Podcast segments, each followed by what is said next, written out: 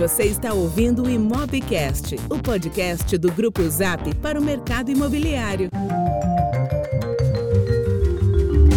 Olá pessoal, estamos de volta com mais um Imobcast. Sou o Lucas Vargas, CEO do Zap. Eu sou o Hernani Assis, VP do Grupo Zap. E hoje a gente vai tratar de um tema que tem sido enviado nas nossas redes, tem sido enviado pelo pessoal que acompanha aqui esses nossos conteúdos, porque ele aborda o mercado econômico, ele aborda Minha Casa Minha Vida e, e algumas outras, alguns outros desdobramentos, especialmente agora em tempos de Covid.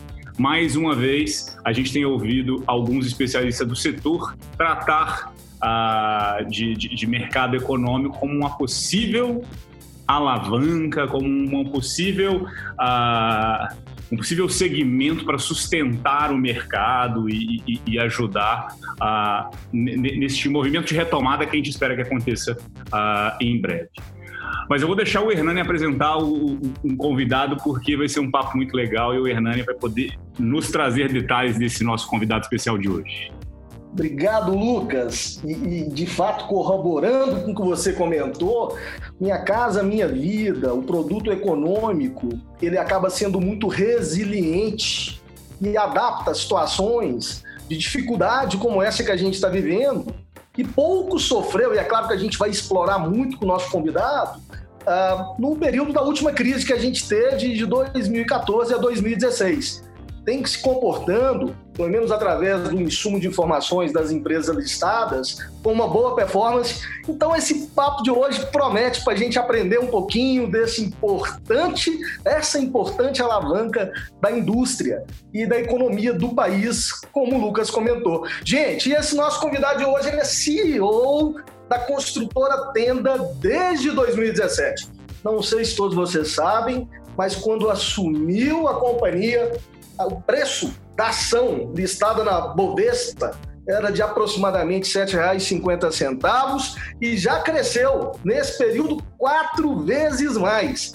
Então a gente vai ter aí uma boa conversa, entender né, o, o, quais foram as alavancas de crescimento dessa companhia, que o nosso convidado conduz com seu time também. Ele, que é formado em engenharia química pela USP, tem MBA na HBS, que é a Escola de Negócios de Harvard, também atuou como professor, inclusive assistente no departamento de finanças lá em Harvard. É um executivo com passagens por grandes empresas, dentre elas, inclusive, a consultoria estratégica Bain Company, ele atuou no escritório de São Paulo, de Londres, de Boston, foi CEO, quando o conheci, da Alphaville Urbanismo, CFO da Gafisa, associado da GP Investimentos, ou seja, tem uma boa experiência com private equity e há oito anos está na Tenda, uma empresa, de fato, listada na Bovespa. Então eu queria eu e o Lucas e todo o time do Grupo Zap e do Mobcast dar boas-vindas, Rodrigo Osmo. Obrigado, gente. Estou muito, muito contente de, de, participar desse sucesso aqui que é o Mobcast. Legal, Rodrigo. Para nós é, é, realmente uma honra receber você. E, ó, e antes da gente começar a explorar, sobretudo, né, entender um pouquinho do que vocês estão fazendo, está dando certo para inspirar a nossa audiência, eu adoraria se você pudesse contextualizar e contar um pouquinho da sua carreira, como é que você chegou a CEO, evidentemente, da construtora Tenda. E aí, sim, vamos para um papo aberto e eu e o Lucas, a gente quer conversar muito sobre os segredos do sucesso da Tenda. Bom, legal. Uh, eu, eu sou engenheiro químico, como, como você falou, Hernani. Uh, e, e, durante eu fiz engenharia química porque a minha família tem uma empresa na, na área química é uma empresa de representação de tecnologias e produtos químicos no Brasil. E durante três anos, eh, enquanto na faculdade eu trabalhei nessa empresa da minha família, mas descobri que aquele era o projeto do meu pai, não era o meu projeto, e decidi eh, buscar meu próprio rumo. Daí eu fui para uma consultoria, a Bain Company, da qual o Lucas também participou. Aliás, o Lucas e eu temos currículos bastante parecidos, né? É, inclusive no mercado imobiliário agora. E, e daí, pela Bain, eu trabalhei em vários escritórios, como, como você falou, eu, eu fiz um MBA eh, nos Estados Unidos, eh, patrocinado pela Bain. Daí, na época do MBA, eu acabei ficando uh, um tempo a mais montando um curso de finanças, ajudando a montar um curso de finanças junto com dois professores. Participei da primeira temporada desse curso, foi uma experiência super bacana. É, voltei para o Brasil uh, dois anos depois do MBA, tinha ficado um tempo trabalhando por lá e fui para uma consultoria, para uma consultoria, não, desculpa, para um private equity, para a GP Investimentos, e da GP eu vim para a Gafisa. Isso foi em 2006. A Gafisa tinha acabado de fazer o seu IPO e ela tinha por ambição ser um consolidador do mercado de incorporação residencial no Brasil. E o meu mandato naquele momento era liderar essa estratégia de, de consolidar o mercado. Então a gente participou de vários negócios bacanas na época. É, entre, acho que os dois mais emblemáticos foram a compra de Alphaville e a compra da Tenda, da consultora Tenda. É, e é, daí, depois de um tempo, em 2009, eu virei o CEO da Alphaville. Em 2011, eu acumulei dois chapéus. Eu era tanto CEO da Alphaville quanto CFO da Tenda, da Tenda, não, desculpa, da Gafisa, confundo os nomes aqui. É, e em 2011 a gente teve um, foi um ano bastante traumático na história da Gafisa. Quem é do mercado imobiliário talvez lembre que naquele ano a Gafisa reportou um prejuízo de um bilhão de reais. É, e, e esse prejuízo foi, é, em parte, resultado de uma diligência contábil que foi feita enquanto eu era o CFO da companhia. E a consequência dessa, desse prejuízo é que a Gafisa perdeu a confiança naquele momento do mercado é, acionário e do mercado credor em geral. E isso era um problema, porque a empresa tinha um caixa pequeno naquele momento e tinha vencimentos muito substanciais de dívidas no curtíssimo prazo. A gente tinha uns 200 milhões de caixa líquido, com 700, 800 milhões de dívida vencendo em 7, 8 meses. E essa é uma posição bastante desconfortável para um CFO estar. E naquele contexto a gente começou a pensar, bom, o que, que daria, é, como é que a gente sobrevive? E, e, e, a solução que a gente encontrou foi resolver alguns problemas operacionais da tenda. Por que, que isso é importante? Porque a tenda tinha um capital empregado muito grande. É, e, em teoria, ela estava num segmento onde a necessidade de capital era pequena. Então, ela tinha muito recurso investido nela que não deveria estar lá. E se a gente conseguisse liberar esse recurso, esse recurso poderia subir para resolver a questão de liquidez da holding, que era a Gafisa. Então, meu mandato naquele momento, é, eu vim para a tenda no final de 2011, já como CEO naquele momento, era uh, transformar em caixa principalmente o contas a receber da Tenda. A Tenda tinha 2 bilhões e meio de contas a receber, era um valor inacreditável. É, para vocês terem uma ideia, hoje, é, que é uma operação bem maior do que era naquela época, a gente deve ter uns 400 milhões de contas a receber. Então, era, era, era, era de fato um patamar é, muito fora do fundamento. É, e aí que começou o meu envolvimento com a Tenda. Então, eu estou desde o final de 2011 é, nessa empresa, vai fazer nove anos agora. E, e, e Rodrigo, acho que aí a gente teve um, um movimento que faz o quê? Deve fazer três anos agora, mas deve estar completando três anos, que foi essa mudança estrutural na governança da tenda. Né? Então, tenda acabou uh, indo para a bolsa, não foi um IPO ali nesse movimento? Um spin-off, né? Um spin-off da, da, da, estrutura da Gafisa há três anos e, e foi se a gente lembrar lá 2017, talvez a gente estava talvez saindo do fundo do poço do que se chama mercado imobiliário, crise do mercado imobiliário, mas naquele momento a gente via o segmento econômico como sustentando, né, ali garantindo a, o, o, o giro e garantindo as diversas subindústrias que estão envolvidas com o mercado imobiliário. O, o econômico acabou ah, passando com menos problemas por esse período. A gente passou por 18, o mercado já se acomodando, 19, de forma geral, um ano mais positivo. Quando a gente olha percentualmente, média e alta renda até acelerou mais percentualmente do que o, o econômico. E, e as perspectivas para 2020 eram de segmento econômico seguir forte, naturalmente, uh, mas esse médio e alta renda ficar um pouco uh, ainda mais forte, acelerar mais para a penetração, etc. E aí, pois bem, chega agora, uh, de forma imprevisível, uma crise de, de Covid-19 e tudo fica muito incerto.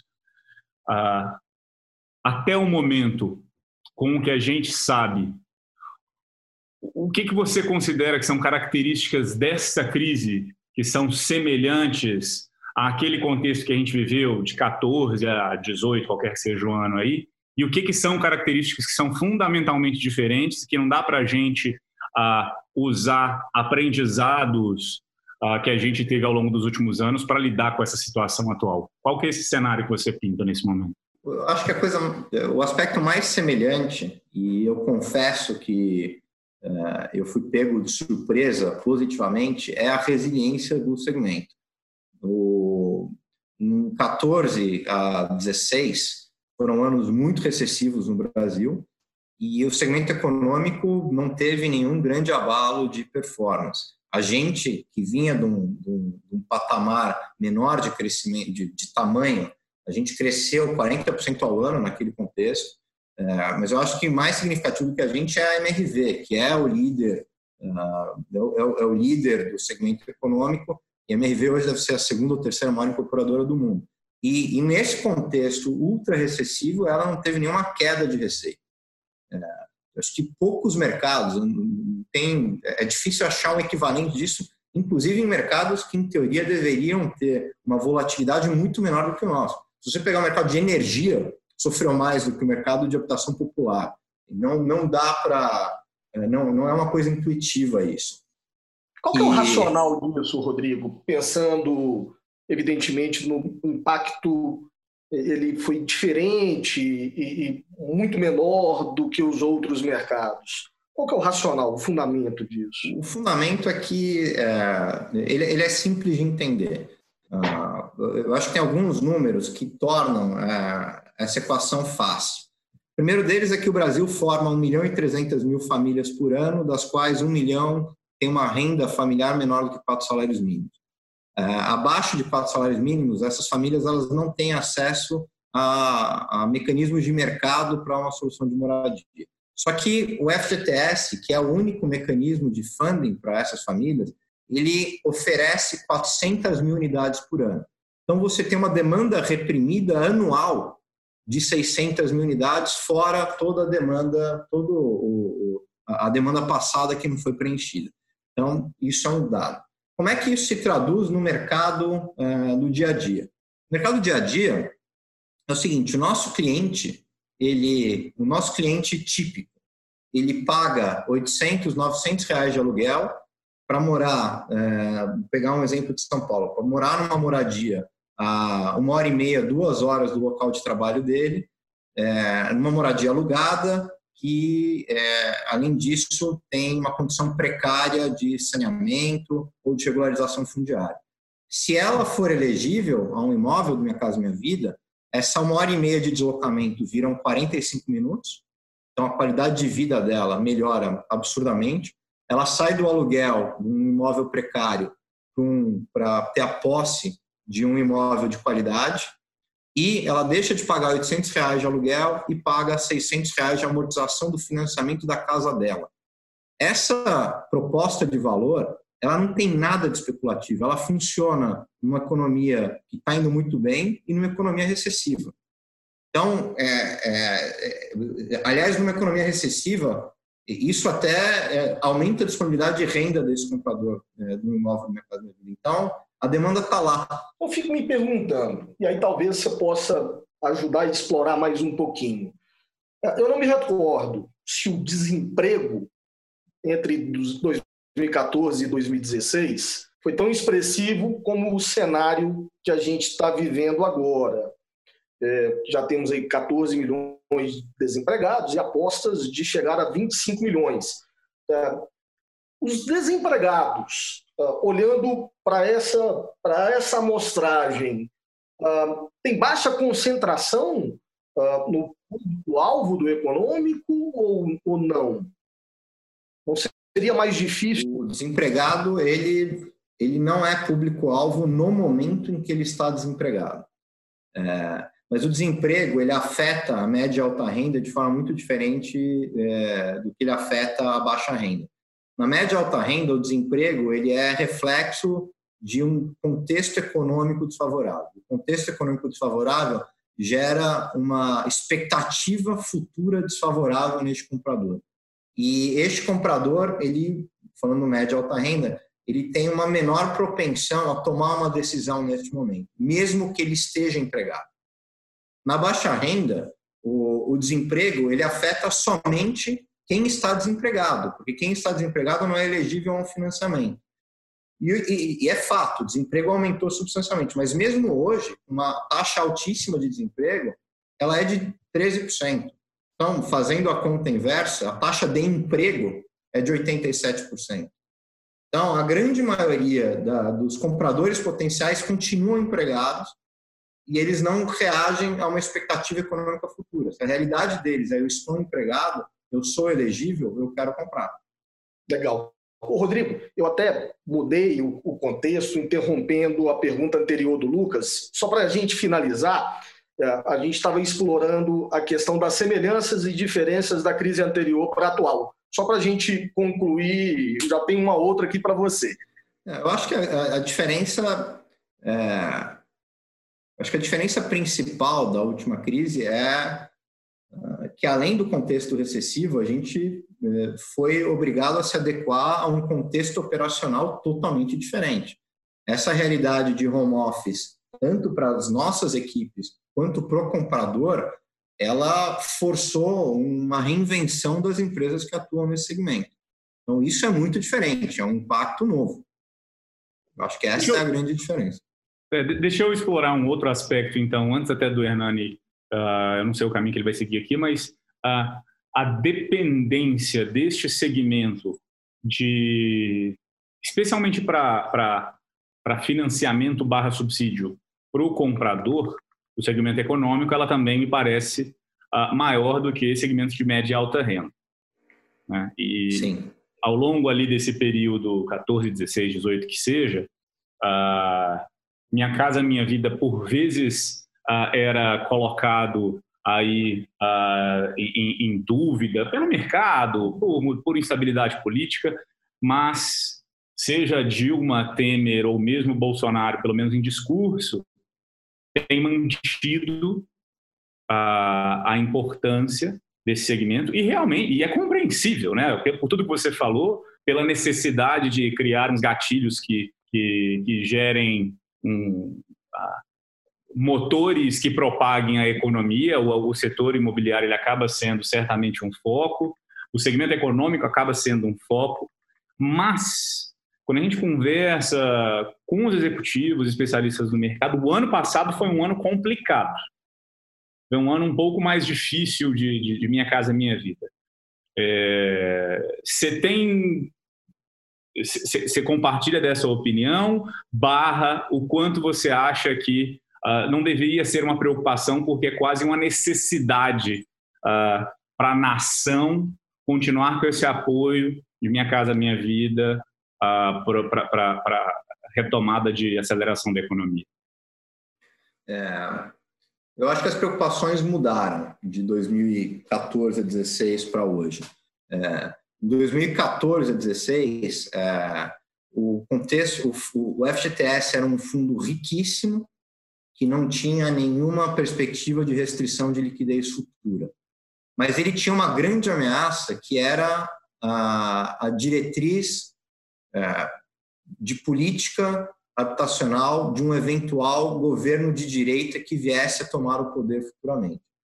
Então, existia um risco regulatório que não era o risco da liquidez do FGTS, era o risco de uma mudança, de um governo que não fosse um governo de esquerda. É, acho que quando você avança para hoje, a, o risco regulatório ele foi muito dirimido porque a gente passou por testes de fogo importantes, né? Um governo Temer e um governo Bolsonaro. Uh, é difícil acreditar que a gente vai ter governos mais de direita do que esses dois daqui para frente. E esses governos, ambos, que entraram na administração bastante céticos com relação ao papel do FGTS foram convertidos e hoje são grandes patrocinadores do FGTS. Então, o risco de política pública foi muito diminuído.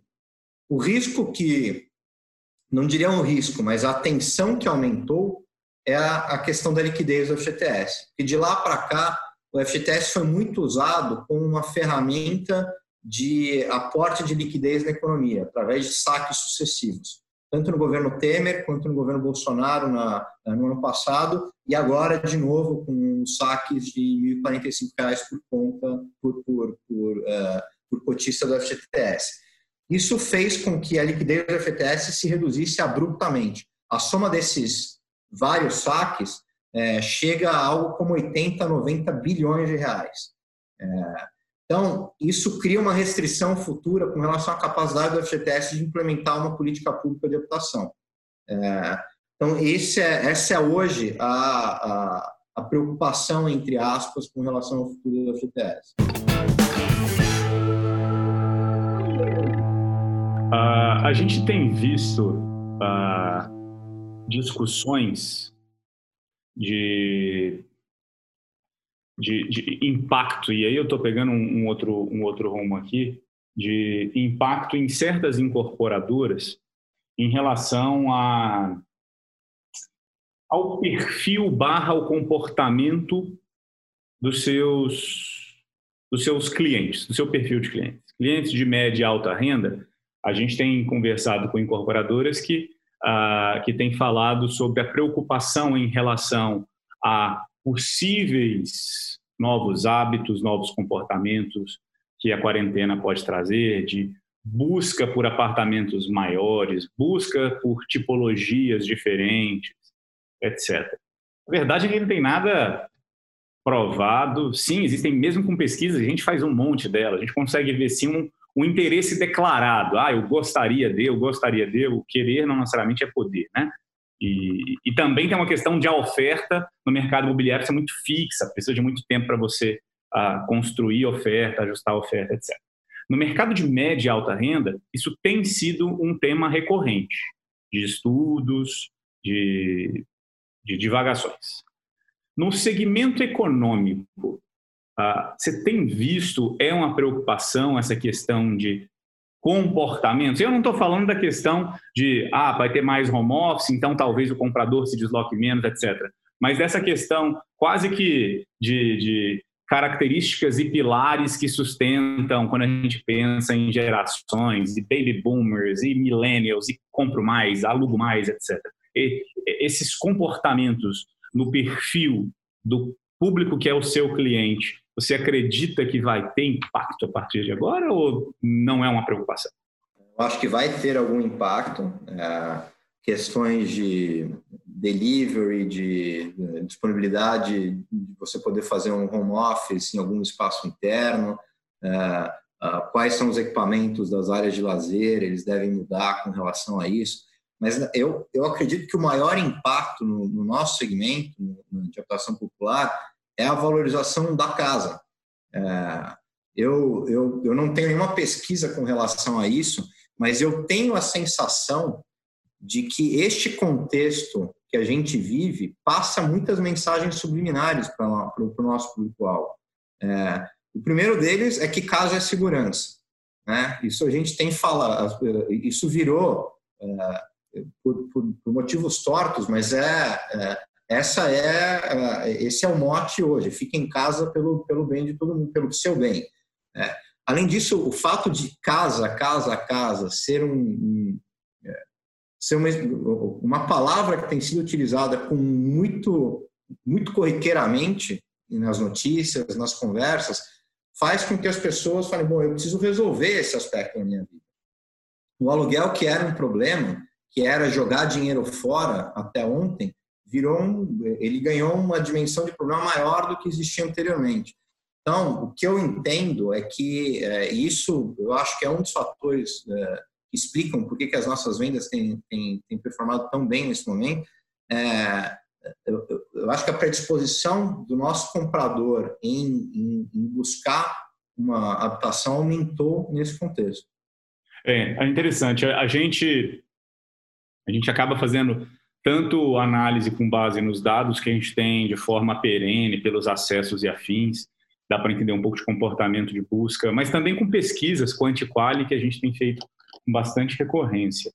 Uh, mais uma vez, para o público de, de, média e alta renda, tem essa pergunta: o quanto uh, ele vai deixar de alugar em busca do, do tijolo moeda forte? Tem também outro público investidor que, especialmente com taxas de juros nos patamares que elas estão e que devem se manter por muito tempo, investimento em mercado imobiliário pode passar a ser mais atrativo do que outras classes ah, disponíveis, outros tipos de investimento. Então, pode ter uma certa ah, atração aí por, esse, por essa demanda. No segmento econômico, uma coisa que, que acho que a gente até já falou isso em outras oportunidades, mas é interessante porque existiu um canal de, de, de comunicação das incorporadoras com o seu público de, de educação muito forte, né? Assim, cara, muitas vezes você está pagando um aluguel que é mais caro do que a parcela que você pagaria nesse imóvel e possivelmente você se deslocaria até menos é, do que onde você está hoje. É por um simples, uma simples questão de educação. Então, é possível que um, com este movimento de tijolo, moeda forte, imóvel não desvaloriza, nas grandes crises todo mundo se preocupa, você precisa garantir isso, essa posse, seu imóvel, como, como, como sinônimo de riqueza e de estabilidade no longo prazo, é, com essa preocupação e, e, e, esse agora esse impulso que é causado no público em, em procurar alternativas, se educar, então, este novo contexto me parece que ele acaba mobilizando mais o seu público e pode te ajudar, inclusive, é o que você deve estar falando. Né? Possivelmente isso. uma aceleração ou, ou se tem um efeito negativo que a crise de alguma forma causa, tem um outro efeito positivo que está se contrapondo a esse de, de promover mais e de empurrar mais o seu público para fazer a transação de fato. Imagino que isso seja algo até provavelmente perene, que é isso que eu penso como mudança de comportamento de geração, né? Deva vir e ficar. Eu acho que sim, eu concordo. Eu acho que tem algumas mudanças de comportamento que podem ser benéficas, é, vendo o copo meio cheio. É, uma delas é a predisposição em fazer um processo de compra de um imóvel de forma online. É, e eu acho que vocês devem estar sentindo muito isso, e para nós foi um impacto muito significativo. A gente teve que, da noite para o dia, sair do offline para o online. É, e eu confesso que é, no, no, começo da, das quarentenas, lá no final de março, a minha, minha meu discurso para o mercado é a empresa está se preparando para uma redução de até 75% das vendas. Para minha surpresa, as vendas aumentaram. Eu acredito muitos, vários elementos fortuitos a, a, a, isso, mas um deles que eu acho que veio para ficar é a, a quarentena desmistificou o comércio eletrônico para vários segmentos e, impressionantemente, inclusive na aquisição de um imóvel. Um imóvel, para o nosso público, é o bem mais relevante que ele vai adquirir na vida é, e o nosso público tem uma desconfiança importante com relação ao processo. É, ele, ele conhece várias histórias de pessoas que foram enganadas no processo de compra de um imóvel popular. Então, você ter ah, como contraparte um vendedor que você olha no olho ah, e você sente confiança, você ir visitar o imóvel, ou, ou pelo menos o terreno, era uma parte importante, quase que uma necessidade ah, para você ter o conforto de que você não estava sendo enganado. E a quarentena, de uma certa forma, permitiu você tocar um processo online com uma empresa crível, você tem conforto, que vai ter solidez é, de sobreviver a isso e de não, não enganar você, é, como não existia anteriormente. Então, eu, eu acho que essa mudança de comportamento é importante, ela quase que criou um novo canal de vendas, que é definitivo. É interessante é, porque você está trazendo dois pontos. Um, quando a gente vê tendências aí, inovação, esses institutos que, que, que fazem essas pesquisas para os diversos setores, tem um ponto que eles trazem muito, que é justamente a, o quanto empresas com marcas sólidas nesta crise devem sim ter um, um, um benefício em relação às empresas menores, que normalmente são inovadoras, são disruptivas, justamente pela necessidade de uma segurança que a migração para um novo canal, que é esse canal digital, para várias pessoas, tem, tem causado. Então, acaba sendo. E, quando, e a gente sabe que, né, que talvez tenha aí uh, no setor econômico, para o público econômico, mercado imobiliário, Minha Casa Minha Vida, a gente tem algumas incorporadoras e quando a gente vê os resultados delas, a gente tem visto, visto resultados bons, né, de forma geral, e posicionamentos positivos, de forma geral. Parece que todas estão se aproveitando. E o segundo ponto também de reflexão em relação ao que você está falando é que, como você disse, uh, o público tem essa necessidade de olhar no olho de um corretor, de um intermediário, de lá visitar e ver. E, e, na verdade, o processo de marketing e vendas das incorporadoras do, do, desse segmento, historicamente, ele foi ainda muito mais dependente do mundo offline do que do mundo online. Né? Se a gente pega média e alta renda, a gente já tem várias incorporadoras que há alguns anos se tem aí se posicionado como não faço investimento offline em mídia, só online digital. E enquanto incorporadoras, e a gente conversa a respeito com vocês todos, uh, que trabalham com Minha Casa Minha Vida, citam a dependência de usar uma loja em, um, em uma estação de metrô, em um shopping, né, em alguma coisa do tipo, como um dos melhores canais para atrair, junto de boca a boca e afins. É, e, e aí agora, eu acho que para o mercado inteiro isso acaba criando uma oportunidade de trazer muito mais eficiência nesse processo. Porque a gente sabe que se você consegue fazer essa transação 100% digital sem esse esforço, claro, com prós e contras e algumas dificuldades, acaba sendo uma oportunidade de, pós-crise, ter ainda benefícios de mais eficiência na operação, que para o mercado deveria se resultar em a captura de valor sustentável no preço da sua ação e afins. Imagino que seja ah, impactos positivos que a gente só veria no futuro, mas que a gente pode até antecipar para um momento ah, mais curto. Assim esperamos. É, eu concordo, eu, absolutamente. Eu, eu, não acho que uh, vai ser uma escolha entre um canal ou outro. Uhum. Uh, eu, eu acredito que o canal online virou, uma, ele virou um canal é, factível, mas que ele funciona para um tipo de cliente e para um tipo de vendedor. Uma coisa que a gente tem notado é que é, tem vendedores que performavam é, excepcionalmente bem no offline que não encaixaram bem no online. E o inverso, vendedores que não tinham ah, esse, ah, não tinham o cacuete do offline que estão performando muito bem no online. E a mesma coisa com alguns clientes, né? Acho que tem clientes que são mais mais versados no mundo digital e mais confortáveis com isso do que outros. Então, o que eu acho é que a gente expandiu o nosso mercado potencial com, com, esse, com essa descoberta. Rodrigo, olhando sobre o prisma da perspectiva lá no início de março, quando você criou cenários possíveis e até dificuldade na sua área de vendas, por exemplo, o que não aconteceu.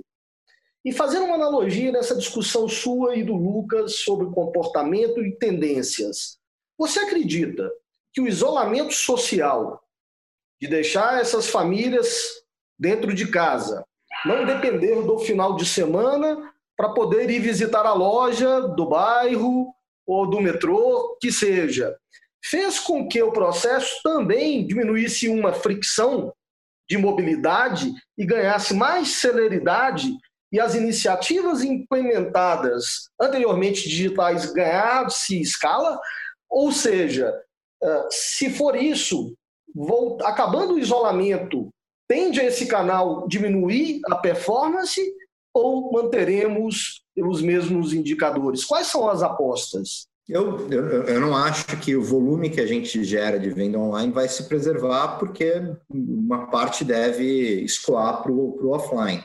É, mas eu tenho pouca dúvida de que ele vai continuar sendo um canal muito representativo e, eventualmente, o nosso maior canal pós-pandemia.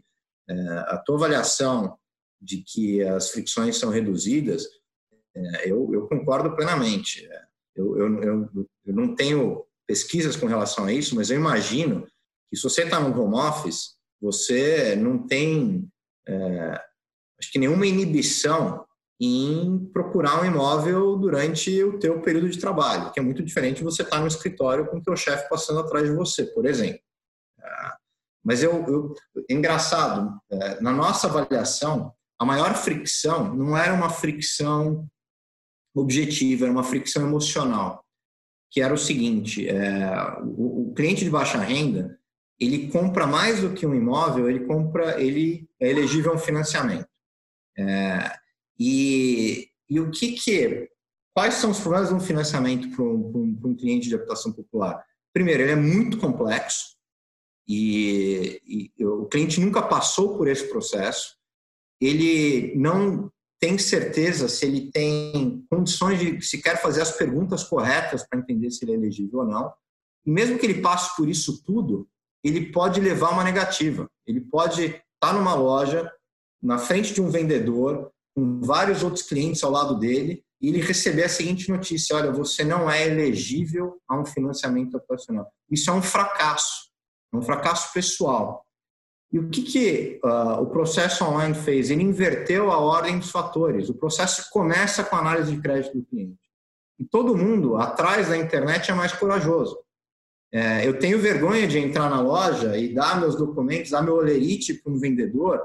É, o cara olha quanto que eu tô, quanto que eu ganho e eventualmente tomar uma negativa dentro de um salão cheio de gente. Mas eu não tenho vergonha de imputar meus dados num formulário até que algum vendedor me ligue e fale assim, olha, o senhor é elegível a um financiamento, podemos escolher, é, é, o seu imóvel. Essa inversão do processo de vendas fez com que essa barreira emocional fosse reduzida e muito mais gente tivesse a propensão de entrar no processo. Isso para nós foi muito interessante. Você conseguiu, dentro desse contexto, nas iniciativas dos feirões, e aí falando um pouquinho da prática, funil de vendas para que a gente possa levar informação para a audiência. A entrada do funil aumentou nesse período ou vocês melhoraram na conversão, haja visto que a aprovação de crédito tornou-se a primeira etapa do processo? É muito difícil a comparação das entradas do, do funil, né? porque, é, por um lado, a gente facilitou muito a entrada no funil, é o preenchimento de um formulário online. É, por outro lado, a qualidade da entrada pode ser menor do que ela era anteriormente. É, hoje a gente tem mantido um fluxo, a gente tinha mais ou menos 100 mil é, entre ligações e acessos ao nosso chat por mês. A gente tem mantido mais ou menos esse número atualmente, mas a compara o funil de marketing ele, ele é um funil totalmente diferente do funil que existia anteriormente. Né? As etapas do processo elas mudaram. Antes você tinha uma ligação numa central, com um agendamento numa loja, com comparecimento do cliente, daí o cliente na frente do vendedor que fazia todo o processo acontecer. Agora você tem o preenchimento eventual de um formulário, uma rodada de um crédito, um vendedor entrando em contato com você para te dizer se o teu cadastro ele foi preenchido corretamente ou não, se você já teve o financiamento aprovado e inicia o processo a partir desse momento. São funis incomparáveis em termos de como é que a conversão de um fala com a conversão do outro, por exemplo. E a jornada também deve ter reduzido, se a gente olhar sobre o delta tempo, né? Sim, porque você não tem os deslocamentos, né? Você é, anteriormente as interações aconteciam na loja e isso pressupunha a disponibilidade do cliente em ir para a loja. Agora as interações elas acontecem por WhatsApp, no momento em que o cliente, que o vendedor já consiga a informação necessária para a próxima etapa. Você conseguiu, o seu time conseguiu medir a diferença do tempo da jornada, Rodrigo? Pré-pandemia e agora com as iniciativas dessa jornada 100% digital? É, eu, não, eu, não, eu não vou conseguir te dar um dado preciso de quanto que ela reduziu, porque uh, a gente também, eu, eu sei que as etapas são muito menores, a gente tem tido uma conversão de, de leads que foram iniciados num mês, convertidos dentro de um mês muito maior do que a gente tinha anteriormente, mas mesmo o, a eficiência que a gente tem agora, ela ainda não é uma eficiência ideal, porque a gente, como o processo todo é novo, a gente tem tido que balancear as etapas do processo. Vou te dar um exemplo. É, e, e, e, isso é uma outra beleza do processo online, que você tem muito mais condições de medir os parâmetros de eficiência. É, então, eu vou te dar um exemplo. É, Hoje a gente sabe exatamente os impulsos de marketing que a gente faz, quantos leads que geram, e qual que é a capacidade de cada um dos nossos vendedores de processar leads por dia. Então, a gente tem visto que em alguns mercados a gente tem poucos leads, ou seja, os vendedores conseguiriam processar todos esses leads em dois, três dias, em um, dois dias, na verdade. E tem lugares onde a gente gerou tantos leads que o cliente ele só vai receber uma ligação nossa daqui a 10 dias. É, então, este cliente vai receber uma ligação daqui a 10 dias, ele está sendo tratado de uma forma muito ineficiente. A gente não está com o processo balanceado ainda. Então, a gente tem muito a aprender com esse mundo novo do, da venda online. Mas, mesmo sem te dar um dado objetivo, porque ele não é conclusivo, uh, o tempo de venda foi reduzido significativamente. Uma questão que preocupa muito o mercado, sabe, Rodrigo e Lucas, eu, a gente escuta muito algumas preocupações dos clientes, dos corretores associados às imobiliárias, que esse processo digital, quando a gente olha sob o prisma do mercado primário, seja um risco da continuidade do, da, eu falo até do, da redução mesmo do número de transações operadas por corretores terceiros, não aqueles que participam da própria house da incorporadora. Hoje, olhando a tenda, pelo aquilo que você já realizou em maio e realizou em abril, que foram excelentes resultados, parabéns. Houve transações também sendo operadas por imobiliárias parceiras ou se restringiram essas vendas ao time da House ou das suas lojas que foram para o home office trabalhar no modelo online? A gente, na verdade, se a tenda for uma proxy do mercado, é, esse pessoal que está com preocupação pode dormir bem tranquilo, porque o, o, a nossa venda através de empresas de vendas explodiu. É, uma boa parte do, do, nosso da manutenção e até um certo incremento do nosso volume de vendas veio das empresas terceiras. É, para vocês terem uma ideia, o ano passado a gente deve ter tido alguma coisa como 25% das vendas através de empresas de vendas. Neste trimestre, a gente deve estar operando próximo a 40%. É, é, uma, é um aumento muito significativo. O que, que eu acho é, que aconteceu? É, tem inúmeros fatores. Primeiro, a gente, é, a Tenda, ela sempre tentou se posicionar como sendo a empresa que tem a oferta inimaginável para o nosso público-alvo. O nosso público-alvo é o público de menor, é, menor faixa de renda. De, a Tenda, tradicionalmente, opera no menor extrato de renda em cada um dos mercados que a gente é, é, atua. E a gente tenta ofertar o produto mais acessível em qualquer localização. E um questionamento que a gente sempre se fazia é: se a gente tem um produto imaginável e, e praticamente todo, todo, todo, mundo que está abaixo da mediana da renda daquela cidade tem na tenda uh, o melhor, a melhor oferta de produto, por que, que o nosso market share nas empresas de venda é tão baixo? Isso virou uma obsessão nossa. Empresas de venda têm subido muito uh, a participação dentro da tenda, porque a gente tem dado uma ênfase muito grande para esse canal. Então a gente tem, a gente criou uma estrutura dedicada para falar com empresas de venda. A gente criou vários squads dentro da companhia para tentar resolver todas as fricções na nossa relação com as empresas de venda. Então isso tem ganhado uma representatividade enorme lá dentro. Além disso, no contexto atual, é, eu acho que duas coisas favoreceram a nossa relação com as empresas de venda. Uma é o público de, de, de habitação popular continua comprando, talvez até mais, enquanto que de média alta não. Então, vários corretores começaram a se interessar por esse canal. E segundo, uma das grandes vantagens das empresas terceiras é a enorme capilaridade que elas oferecem. Elas têm inúmeros agentes de venda operando para eles. E vários desses agentes de venda são tecnologicamente muito sofisticados. Então, esses agentes de venda das imobiliárias que têm um bom traquejo digital, eles estão nadando de braçada, porque a gente está provendo as ferramentas necessárias para a interlocução conosco e eles estão tendo uma boa interlocução com o cliente final e a conversão conosco é uma conversão muito boa. Então, para nós, esse tem sido o principal canal de crescimento.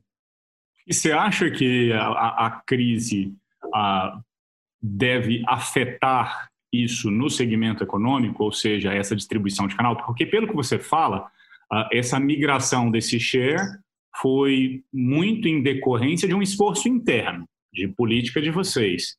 se a gente relembra a crise anterior ali, a partir de 2014 e 15, no segmento média e alta renda, a gente viu uma migração inicialmente das grandes uh, imobiliárias lançadoras, ou seja, uma migração desse canal para o canal primeiro para as houses internas. Né? Então, se a gente pega as grandes lançadoras, eram muito focadas em fazer a venda ali no plantão, mais de 70%, 70% das unidades eram vendidas durante aquele período ali de lançamento, uh, e depois o, o, os 30% restantes ao longo aí da construção.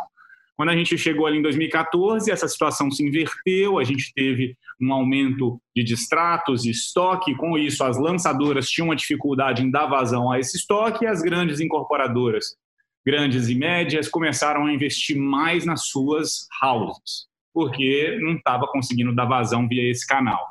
Depois de um tempo, aquelas que começaram a investir nas suas houses perceberam que só as houses também não conseguiriam dar vazão a, ao seu estoque, justamente porque não tinha capilaridade. E passaram a trabalhar com este canal de parceiros forma bastante distribuída e não mais com aquela exclusividade que existia com, a, com as lançadoras. Uh, eu tenho, como você pode notar, uma familiaridade um pouco maior com, com média e alta renda uh, com, com, da incorporadora. Uh, no caso de vocês, né, me parece que agora a gente está tendo essa migração para esse canal distribuído, que, como você falou, tem uma vantagem de capilaridade, vem com desafios de gestão, garantia de qualidade de atendimento e afins. Neste momento, tem mais um pouco de digital. Ainda assim, vocês estão trazendo esses parceiros para trabalhar com vocês. Você acha que isso deve se manter, a participação deste canal pós-crise? Eu acredito que sim. É, isso não é um. Houve um salto na velocidade com que o canal de empresa de venda ganhou participação dentro da tenda em função nesse momento de quarentena, sim. Mas o ganho de participação ele tem acontecido ano a ano é, trimestre a trimestre, para ser mais é, preciso do que ano a ano, porque o esforço começou faz dois anos. Isso é uma diretriz nossa. É, o, acho que uma diferença entre o média alta e o baixa renda é que o média alta ele tem uma volatilidade do volume de lançamentos muito grande. Então, às vezes você precisa de uma velocidade de reação muito rápida e você precisa recorrer às empresas de venda. É, às vezes você está num contexto uh, mais recessivo, você reduz a sua house e recorre às empresas de venda. A gente nunca teve um ano de queda de volume lançado ou volume vendido. Uh, e, e, e, a nossa expectativa é a gente continuar, talvez esse ano, um ano atípico, mas uh, em anos normais, a nossa expectativa é continuar ganhando participação de mercado e crescendo a empresa. Então, a, a nossa projeção de participação de empresa de vendas é muito mais uma decisão estratégica da empresa do que uma reação tática a um contexto específico. Então a gente não acredita que isso vai ser revertido lá na frente, não. Legal, Rodrigo. Rodrigo, a gente adoraria ficar aqui era horas, horas e horas com esse papo, aprendendo, compartilhando com a audiência tudo aquilo que vocês têm construído e entregue, que são duas vertentes importantes de ter essa conexão, mas a gente já está chegando na reta final e a gente não pode terminar esse nosso encontro, e a gente espera que teremos outros, de explorar um pouquinho o futuro. E eu teria uma pergunta para você em relação ao contexto, sobretudo do que tem por vir, uma vez se a gente alongar mais as restrições, sobretudo do governo, em detrimento à execução das obras. Aprovações de projeto, para que a gente não possa também ter uma redução no número de lançamentos. Como vocês têm visto as incorporadoras, sobretudo, no mercado econômico e a tenda? Existe um risco de vocês que estão performando bem no digital não terem produtos a serem comercializados por algum retardo nessa jornada de aprovação para novos empreendimentos imobiliários? Como vocês têm enxergado esse panorama? Sim, esse, esse risco existe. É, é, é, um risco bom, de uma certa forma, né? porque a gente tem performado muito bem as vendas e, e, e o problema que a gente tem hoje é, são as aprovações de novos projetos. É, mas ele existe sim, porque os projetos, né, para serem lançados, eles precisam de eles demandam é, uma boa atuação dos cartórios, das prefeituras, de vistorias é, prévias aos lançamentos, e, e, e, essa etapa do nosso processo não tem funcionado há um tempo. Então, hoje, infelizmente, a gente está.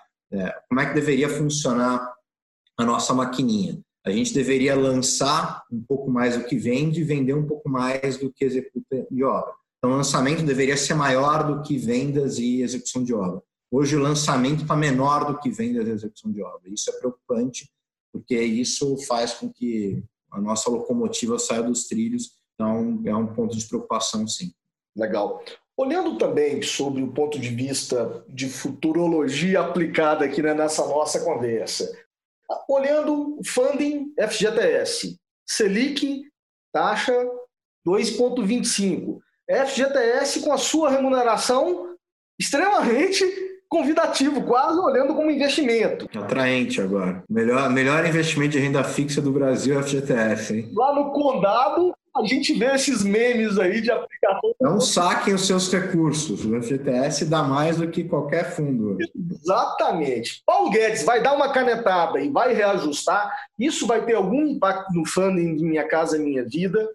E talvez essa seja a razão de programas paralelos do Minha Casa Minha Vida sendo lançados, como Pode Entrar, que lançou agora aqui em São Paulo? Eu não entendi a pergunta. A pergunta é se é uma preocupação com relação ao funding do FGTS, é isso? Sim, e daí alguns incentivos, desculpa, iniciativas uh, paralelas ao Minha Casa Minha Vida, como o programa do próprio governo de São Paulo, da prefeitura, que lançou agora o Pode Entrar, seria uma antecipação de um problema futuro de funding para o Minha Casa Minha Vida ou não? São, são só iniciativas que incrementam as oportunidades?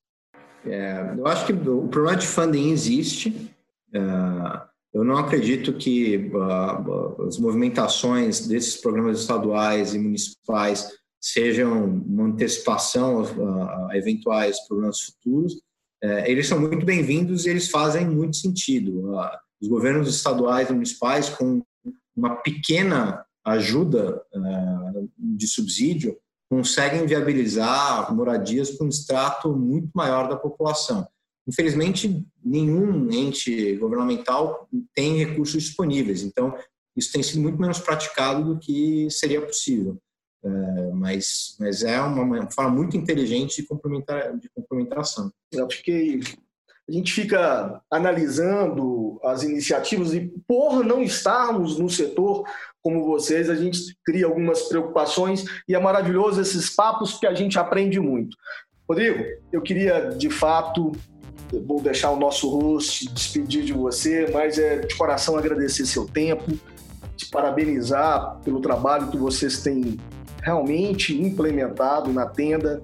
Vocês são super parceiros do Grupo Zap, a gente tem muita admiração e respeito por tudo que vocês têm feito pela indústria. Quero também, antes de passar para o Lucas, te desejar muita sorte e que esse processo que vocês têm hoje, absurdo de crescimento, seja uma, um, um delta e não uma variável, né? que seja constante. Muito obrigado, Rodrigo. Lucas? Rodrigo, muito obrigado também, cara. É sempre, é sempre um muito pouco tempo para a gente poder explorar aqui os aspectos, especialmente em um momento tão, tão novo e, e, e tão inesperado como é esse pelo qual a gente está passando agora. É, a tenda é, é certamente uma, um, uma referência não só no mercado imobiliário, quando a gente olha essa história uh, de sucesso uh, e até mesmo a história desse ano, né, e esses últimos, essa, essa performance quando a gente olha nos últimos meses. É incrível acompanhar e poder ouvir uh, suas perspectivas e, e, e, sua experiência, porque nos ajuda a construir e a colaborar. Especialmente nós que temos um papel aqui de propagar essa mensagem. Então é um prazer para a gente ter você aqui, bater esse papo. Conte conosco e a gente, a gente vai sempre tentar uh, aprender com você. Estaremos por aqui. Muito obrigado. Bom, obrigado, Lucas. Obrigado, Hernani. Obrigado ao Zap, que é um super parceiro da tenda. Fiquei muito lisonjeado pelo convite e obrigadíssimo. Até a próxima. O Imobcast é produzido por Ana Gabriela Graças, com edição de Eduardo Leite e Homero Barbosa e design de Ana Clara Teixeira. Tudo isso feito via web, enquanto estamos em isolamento. Até mais. Tchau, tchau. Tchau, tchau. Tchau, tchau.